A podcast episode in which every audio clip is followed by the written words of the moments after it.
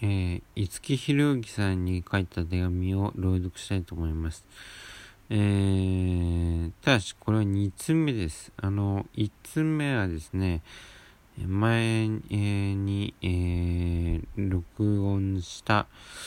えー、菅三淳さんへの手紙とほとんど同じ内容なので、えー、1つ目を読むのはやめます。えー、2つ目を読みたいと思います。ちなみにまだ返事は返ってきません。こんにちは。先日、幻冬舎さんの方に手紙を送らせていただきました高橋俊之介です。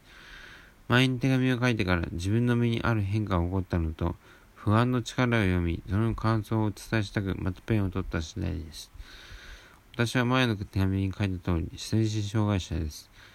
今もバイトをしながら、どんな仕事がいいのか悩みつつ探しています。出した手紙では、精神障害者の自分や世間はまだ優しくないと書きました。確かに世間は狭いのかもしれませんが、自分で自分の可能性を狭めているところもあるんじゃないかという疑問をしてきています。正直なところ、精神障害者を、障害を持っていてもできる仕事は一応あるのです。例えば、就労継続支援映画という障害者専門の会社の体験に行ったことがありますが、ボールペンの汚れを拭いたり、袋に治療しているなどの単純作業が重たいで、週5日、多い時は週6日働かなければならないし、環境面でも居心地が悪いし、ノルマを聞いてみるとかなり厳しいので、プレッシャーが半端なく重く、心身ともにすぐにボロボロになってしまいました。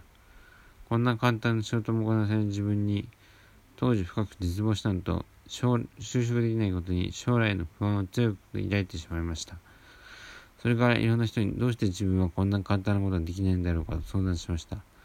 結論としては自分の力が足りないということだっただけではなく、単に仕事自体が私に合わなかっただけなんじゃないか。まだ20代なんだからいろんなところに入ってみてもおかし遅くはないと考えた方がいいということでした。他には悪い癖として急にやられることがめんどくさくなり、ハローワークでわざわざ紹介状を書いてもらっても、歴史履歴書とともに会社に出したくない。途中で辞退したくなるという気に苦労もなってしまいます。ただ薬で済むならまだしも体が言うことを聞いてくれないということも多々あります。前に五木さんに手紙を送った後、す、すがと私は倒れました。全く体が動かなくなり、手足が震え、地に足をつけるのが怖くなってしまいました。自分はちょっとのきっかけで深く傷ついてしまいます。特に他人の仕事の苦労話を見聞きすると動機が始まって、仕事というものから逃げたくなり、力抜けて頭がいっぱいになってしまうのです。仕事を心身ともに疲弊してでも頑張っている人がいるのになぜ自分は頑張れないのかと苦しくなります。倒れた後、幸いにも一日で回復し、不安の力を買って読みました。死というものへの不安、自分が死ぬことはそんなに不安ではありません。周りの家族や友人、知人が死ぬことの方がものすごく不安です。自分はできれば力を尽くしていきたいし、そのために元気でいたいんですが、でもあんまり長生きはしたくないのが自分の本音というのはずっと変わりません。だからといって自殺したいとは思いません。死ぬまでの家庭が、家庭が痛そうだし、苦しそうだし、死んだらやはり周りが苦しむ苦しむだろうというのを思うと、とても辛いからです。しかし長生きすると何かいいことがあるとはどうしても思えないんです。前日した傷つきやすいというのもあって、長い人生をかけて、これがいろんな傷を味わうのかと思うと、途方に暮れてしまい、これもまた辛いのです。傷つくというのはツイッターを見ていてもよくあります。最近では安倍首相の検察庁法改正案への著名人や勇気ある人々による抗議活動が話題になりました。しかし、あまり勇気のない自分には、その怒りに満ちた抗議の文面たちを見ていて、自分も日本国民である以上何か言わなければいけないのではとどんどん不安になってしまい、体調を崩してしまいました。それでも政治的な問題はあまりにどうしようもなく、見たくなくてもどうしても目につきます。例えば、五木さんは9条96条の会見論議をどう思いますか？今、コロナの影響で、コロナウイルスの影響で、政府が緊急事態条項を盛り込もうとしているのを見て恐ろしいと思いました。安倍首相は論議をして決めると言っていますが、今までの経緯を見る限り、ろくな議論を、論議をする気はないんだろうなというのは、政治にそんなに詳しくない自分でも感じています。そしてつい先日、憲法9条を会見しなければいけないと、このどさくさないで安倍首相が発言し、歴史感覚がないまま会見を着々と行おうとしているのを聞いて、本当に腹が立ちました。今はそういうこと言ってる場合じゃないはずなのに。